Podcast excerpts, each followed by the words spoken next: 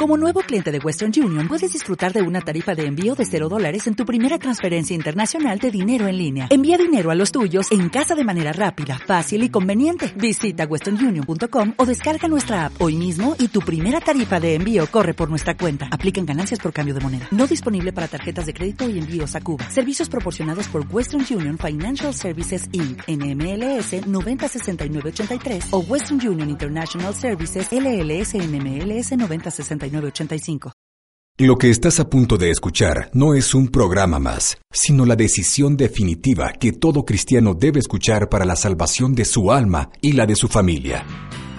Hombre Nuevo. Un programa de contenido apostólico y catequético que busca que los católicos que se han ido regresen, que los que están en la iglesia se formen y que los formados se comprometan en el trabajo de la nueva evangelización.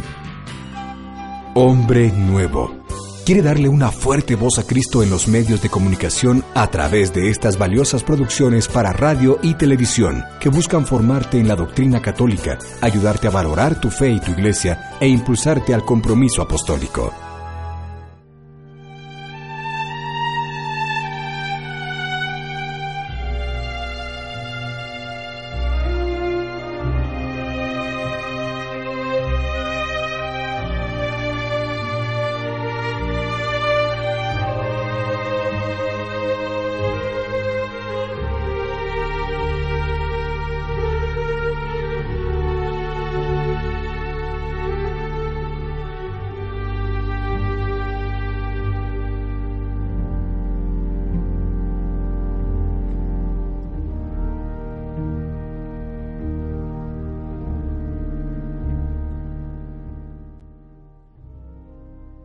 Amor se escribe con sangre. Vamos ahora a llegar a la cima del Calvario para ver hasta dónde y cómo te ama Dios. Allí, delante del crucifijo, es donde han caído de rodillas muchísimos hombres y mujeres que antes no daban el brazo a torcer. Allí han comprendido definitivamente el amor de Dios y desde allí, desde el Calvario, han comenzado una nueva vida, una vida de santidad y de amor entrañable a ese Dios crucificado. Es necesario experimentar el amor que Cristo nos tiene, porque después de ver morir a Cristo en una cruz, morir por nosotros, es que no podemos negarle nada. Vamos a asistir a los últimos momentos de un condenado a muerte. Este condenado a muerte es Dios, el suplicio, la cruz. Pero pensemos, muerto a causa de nuestros pecados y en nuestro lugar, muerto por amor a nosotros, por amor a ti, por amor a mí. Eso sí es amor, según sus propias palabras. Nadie tiene más amor que el que da la vida por sus amigos. Aplicándolo, nadie tiene más amor a ti y a mí que el que ha dado la vida por ti y por mí. Comencemos por el primer cuadro de esta dolorosísima pasión, que es su oración en el huerto de Getsemaní, el momento más doloroso de toda su vida. Nos dicen los evangelistas que esa oración fue algo muy dramático, pues incluso llegó a sudar sangre, es decir, que las venas de alguna manera se reventaron por alguna parte y a través de los poros de la piel esa sangre se derramó sobre su túnica y sobre la tierra Preguntémonos con amor, con compasión verdadera, cuáles son las razones, las causas de ese sudor de sangre. Razones hay y muy serias. La primera, perdió para siempre un apóstol, uno de los doce, que además fue un traidor, Judas, y de morir murió ahorcado. Cristo lo vio ahorcado antes de que lo hiciera. Realmente la suerte final de Judas, elegida a sangre fría, fue algo dolorosísimo para Jesús en los últimos momentos de su vida. Y si Judas hubiera sido solo un hombre, pero hay una larguísima fila de Judas. ¿Cuántos desde aquel primero han traicionado a Jesús con un beso? Cristianos amados por él como Judas y que lo traicionaron. Hay un dicho muy gráfico que no debemos olvidar. Todos llevamos en los labios el beso de Judas, y preguntémonos con profunda sinceridad si no hemos hecho ese papel muchas veces en la vida. En segundo lugar, su mejor apóstol, Pedro, le niega tres veces, por si fuera poco una, y en el momento en que más necesitaba de su ayuda.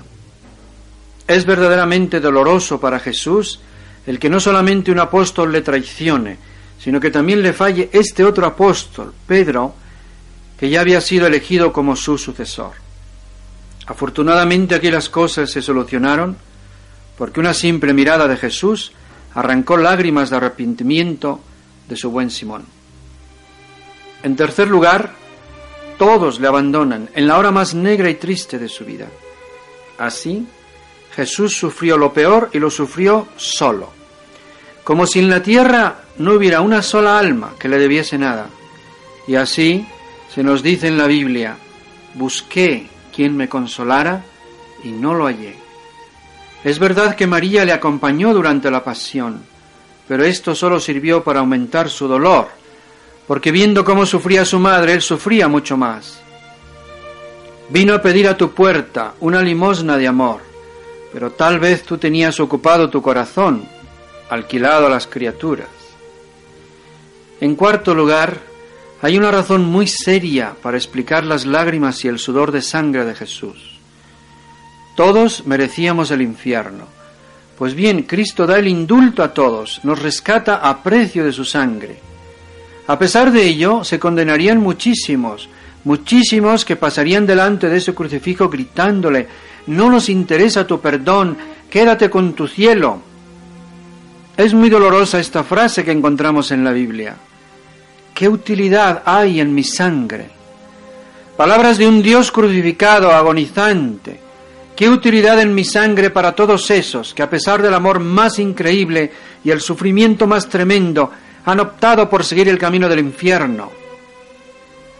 Toda la omnipotencia de un Dios impotente ante la condenación de tantos hombres. Porque hay que decir que Cristo murió por todos los hombres, amó también a los que irían al infierno. Le reclamaba Santa Teresa a Jesús en relación a un familiar por el que rezaba y no cambiaba. Señor, ¿no quieres que se convierta? Respuesta de Jesús, yo quiero Teresa, pero él no quiere. ¿Cuántas veces tendrá que decir Jesús esta misma expresión de muchas almas? Yo quiero con toda la verdad de un Dios amor, pero ellos no quieren. Otra razón es la mediocridad, la infidelidad y cobardía de tantos cristianos, religiosos y sacerdotes, sobre todo de estos últimos. Para nosotros es esa frase de la Biblia, si mi enemigo me hubiera injuriado, lo hubiera soportado, tratándose de mi enemigo. Pero eras tú, mi amigo, mi confidente, a quien me unía una hermosa intimidad. ¿Qué más debía haber hecho por ti para que fueras fiel? Esta es una pregunta sin respuesta, porque Cristo no pudo haber hecho más de lo que hizo. Si con esto nos conformamos, estamos salvados. Pero si exigimos más, es que no tenemos corazón. Lo condenan a muerte injustamente. Él veía anticipadamente esta condena y era el hombre, aparte de Dios, más inocente de todos, el verdadero hombre inocente, el único. Pues bien, condenarán a muerte injustamente al que es la vida, al que ha dado la vida a todos los seres. Además, hay que añadir aquella bofetada en público dada por un vil servidor de Caifás. Y hay que decir que esa bofetada al rostro de Dios nadie se la quita. Podía él haber aniquilado a aquel siervo.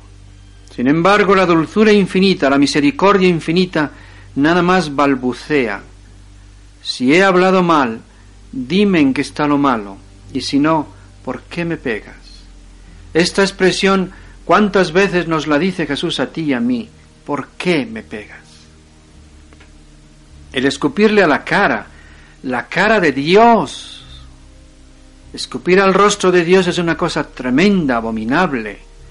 Podía haber dicho hasta aquí, eso no lo tolero. Dejó pasar todo. Lo abofetearon, lo escupieron, lo coronaron de espinas, se rieron, se burlaron, le vendaron los ojos. Y aquí viene la frase de San Agustín que reflexionando exclama, ¿por qué quiso sufrir tanta humillación? Pues para que no nos quedaran dudas de que nos amaba de verdad. Dice textualmente, si mi soberbia no se cura con esta medicina, no tiene remedio. Los ángeles estuvieron presentes en su nacimiento y cantaron el Gloria. Debemos estar seguros de que estuvieron también en su pasión y en su muerte, con un silencio de respeto y sobre todo de admiración. Ellos sí comprendían cuánto amaba Dios a los hombres. Mudos de terror debían de estar porque ellos sí sabían quién era aquel a quien estaban golpeando y escupiendo. Era el Verbo eterno. Pero todavía se siguen acumulando humillaciones. Lo visten de loco, le prefieren a Barrabás, bandido número uno, y para completar la ignominia le dan la muerte de un esclavo entre dos malhechores. Pensando en los sufrimientos de Cristo se arruga el corazón pero al considerar que todo eso lo ha sufrido Cristo por mí, por este hombre pobre que soy yo, por amor a mí, no hace falta mucha nobleza para decirle, Señor, ¿qué te puedo negar? Aquí es donde al fin se han doblado muchas almas que no se querían doblar y han dado el gran viraje de su vida. Uno de ellos, llamado Pablo de Tarso, decía así, me amó y se entregó a la muerte por mí. Nuestro Señor le decía a Santa Gertrudis estas palabras que conviene meditar pausadamente. Cuando los hombres contemplan el crucifijo, debería pensar cada uno en su corazón que le dirijo estas tiernas palabras. Si fuera necesario para salvarte, volvería a soportar de buena gana por ti solo todo lo que sufrí por el mundo entero. Esto es demasiado y es demasiado verdad. Ahora hagamos alguna pequeña oración, digámosle algo. No podemos quedar callados, mudos, ante ese Dios que está allí pasando la hora más dura de su vida en Getsemaní, sudando sangre. Hemos dado las razones del sudor de sangre. Digámosle algo. Yo al menos pido una limosna de amor para ese Cristo que llora y suda sangre en el huerto. Una limosna de amor. ¿Quién de ustedes quiere decirle con toda la sinceridad de su corazón, te amo Jesús con todo mi corazón, te amo con toda mi alma, te amo Jesús con toda mi mente, te amo, te amo con todas mis fuerzas? ¿Quién quiere ser el ángel que le consuele? ¿Quién quiere ser la Verónica que le limpie la sangre de su rostro? Se necesitan muchas Verónicas, porque la sangre brota de nuevo.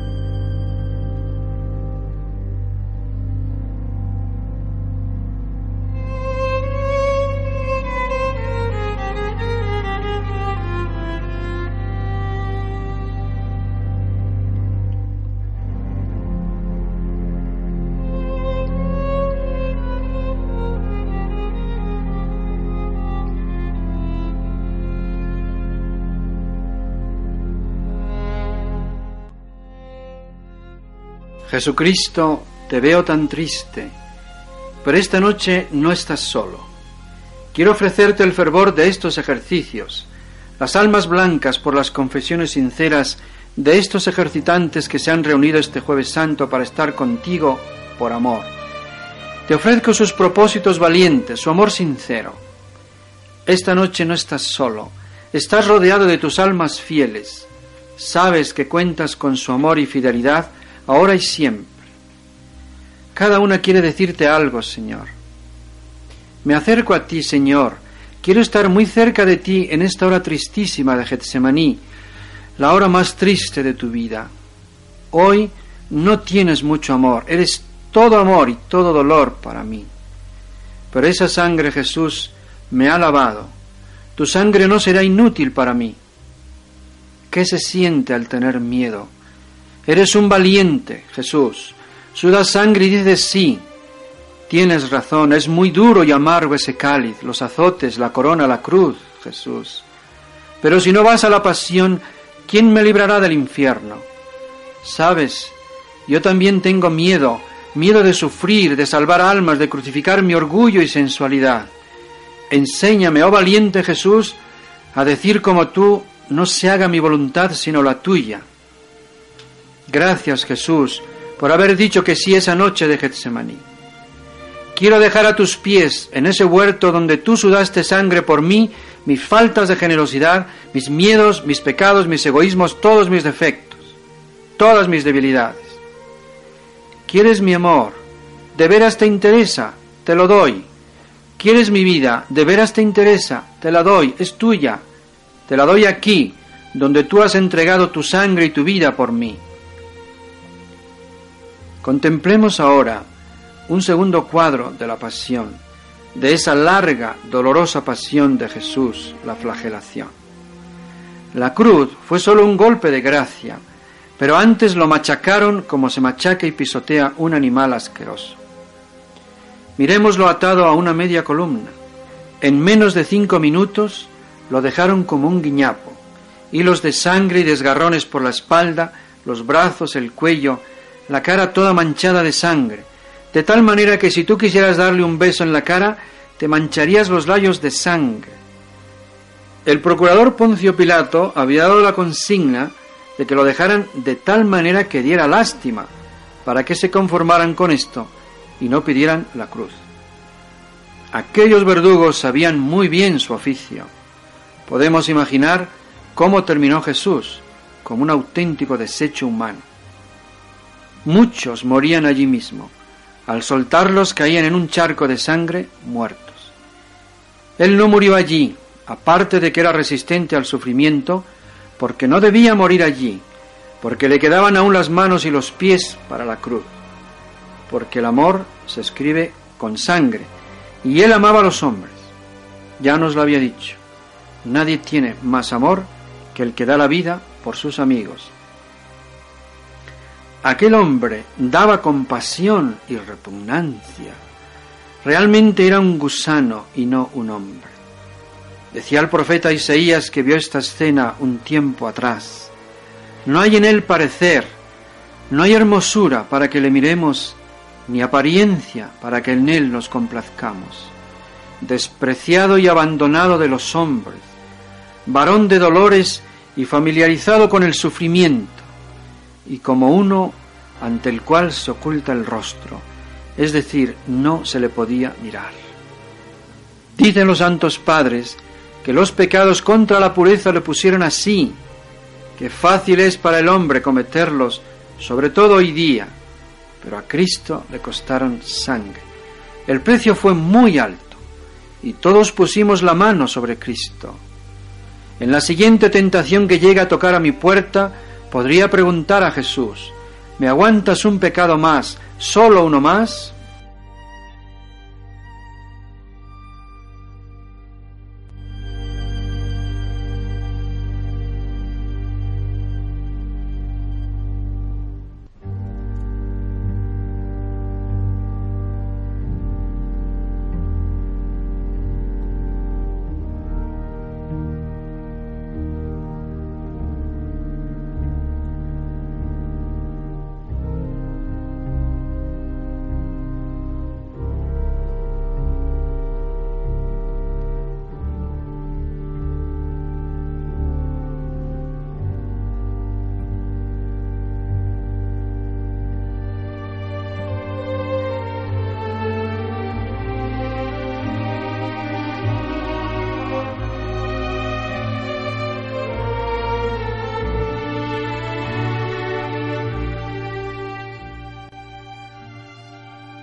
Veamos ahora una tercera escena de esa pasión, precisamente la crucifixión, con esa introducción dolorosísima de llevar la cruz desde la cárcel hasta el mismo monte Calvario.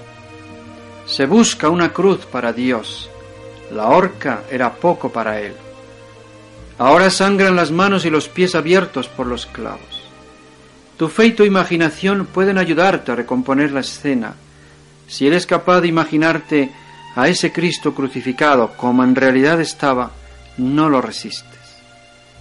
Antes de morir, en vez de pensar en sí mismo, en vez de pedir misericordia para sí, la pide para nosotros.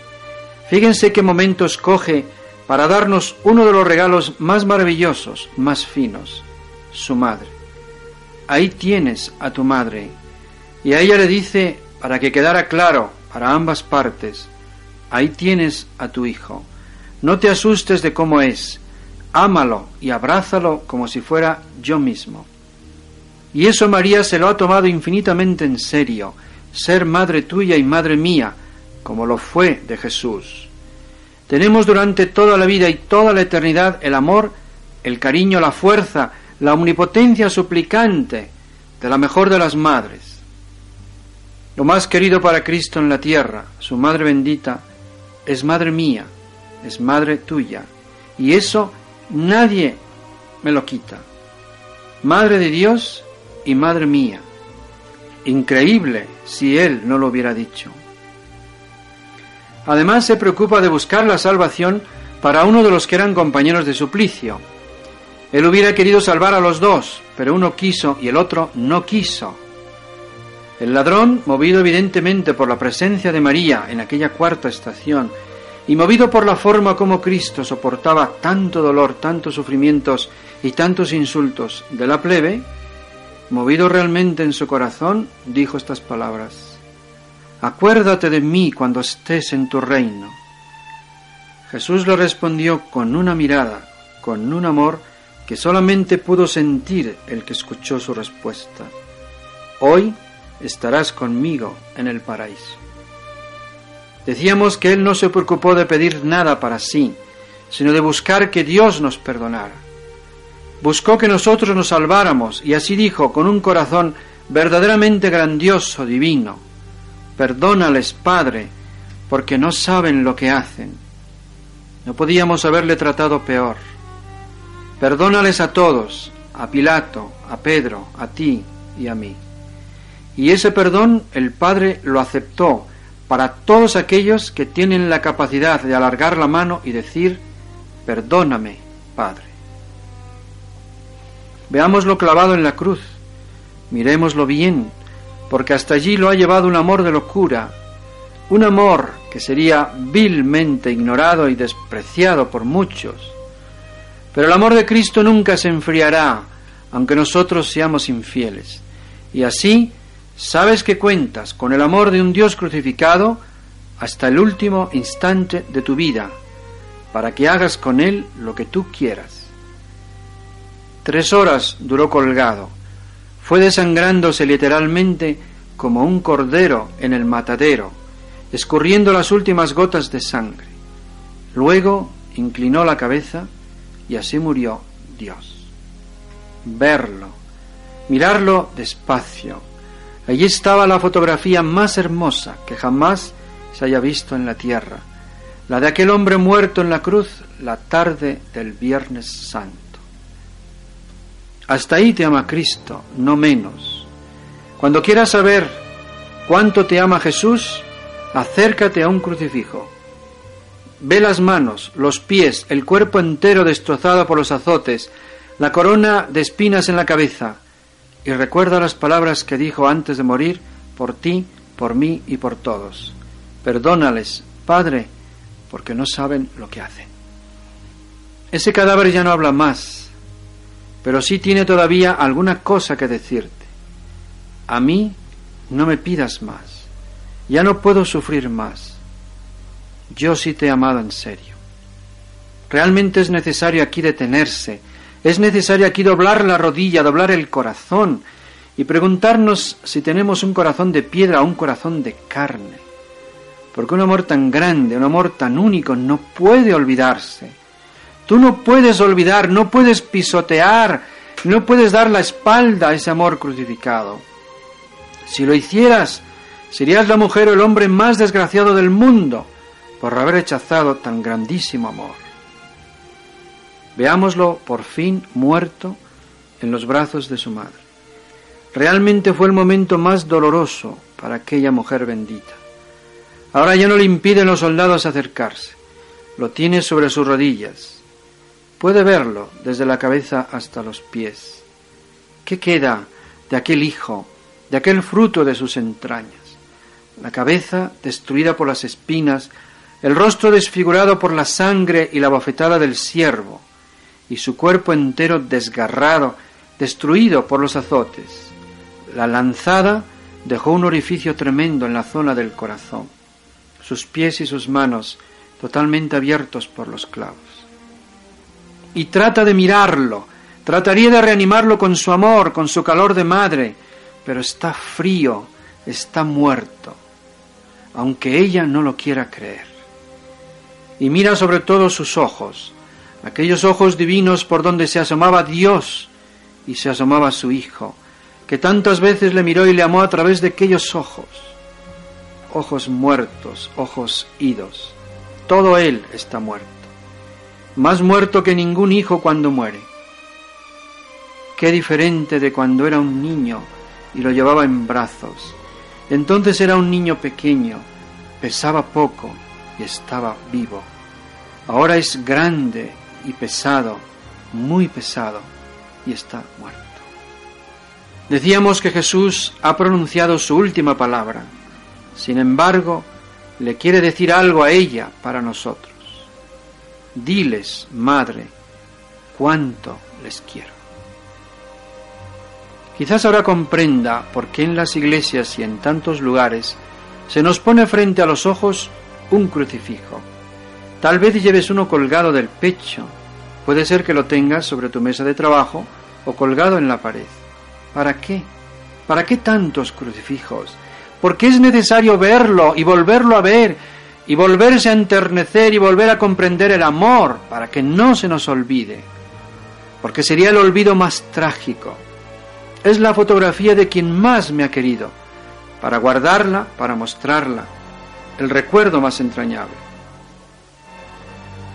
Por eso decía San Pablo, y estoy totalmente de acuerdo con él, Líbreme Dios de gloriarme en nada, si no es en la cruz de nuestro Señor Jesucristo. ¿Qué significado tenía para él recordar a Jesucristo en la cruz? Y así cada crucifijo, esté donde esté, me estará recordando eternamente cuánto te quiero. Esto es cierto desde hace veinte siglos y lo será eternamente. Todos los crucifijos del mundo, el que tú tienes colgado del cuello en tu casa, donde sea, todos te estarán diciendo, yo sí te he amado en serio.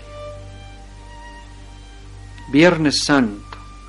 ¿Hay algún día más apropiado para decirle a Jesús, te amo con todo mi corazón, toda mi alma, toda mi mente y todas mis fuerzas?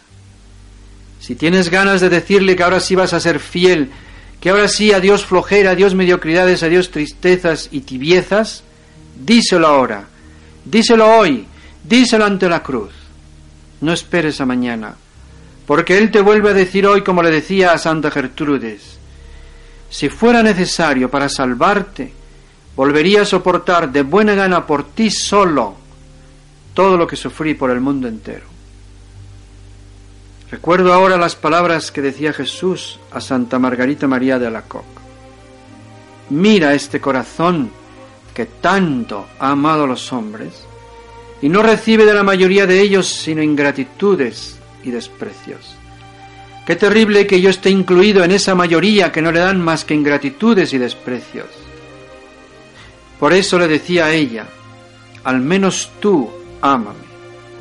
Y esto oigámoslo hasta el fondo de nuestro corazón, dicho por Jesús crucificado. Al menos tú ámame. Ante ese Cristo ante el que Pablo dijo, me amó y se entregó a la muerte por mí, ante ese Cristo puedes tú decir idénticas palabras, porque son tan verdad para San Pablo como para ti y para mí. Cristo me amó y se entregó a la muerte por mí. Por eso comprendemos las palabras de su apóstol Juan al iniciar todo este drama, comenzando por la Eucaristía. Habiendo amado a los suyos que estaban en el mundo, los amó hasta el extremo este es el amor más grande del mundo, el de Cristo. el amor más grande del mundo, olvidado y despreciado por muchos, al menos que no lo sea por ti y por mí.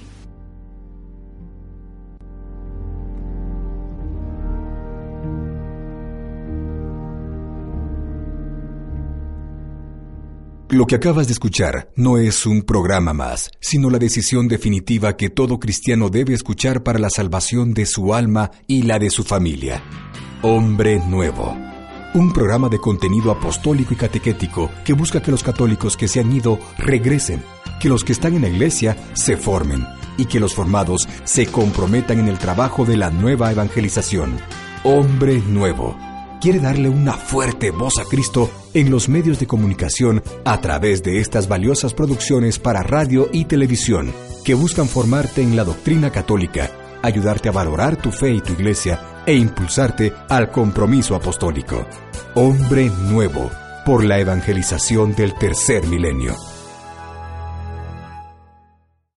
¿No se merece tu familia lo mejor? Entonces, ¿por qué no los mejores huevos? Ahora, Egglands Best están disponibles en deliciosas opciones. Huevos clásicos, de gallina libre de jaula y orgánicos de Egglands, que ofrecen un sabor más delicioso y fresco de granja que le encantará a tu familia. En comparación con los huevos ordinarios, Egglands Best contiene la mejor nutrición como 6 veces más vitamina D, 10 veces más vitamina E y el doble de omega 3 y B12. Solo Egglands Best. Mejor sabor, mejor nutrición, mejores huevos. Visita egglandsbest.com para más información.